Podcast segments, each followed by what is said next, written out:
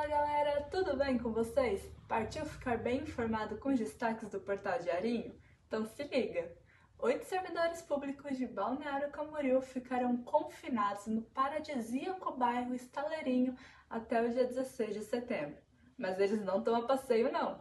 A Prefeitura desenvolveu um programa que estimula a reeducação alimentar e atividades físicas e mentais. Os participantes estão confinados desde o dia 22 de agosto e já perderam juntos 57 quilos. Em Itajaí, uma criança de 11 anos foi ferida por um objeto cortante ao tentar socorrer o pai de uma sessão de espancamento no Morro do Matadouro. Um bando de 20 agressores cercou o comerciante e cometeu a agressão. O gás de cozinha vai ficar um pouco mais barato a partir desta quarta. A Petrobras reduziu o preço do quilo do gás para R$ 4,03. A queda é de quase 5%. Por hoje é isso. Até a próxima!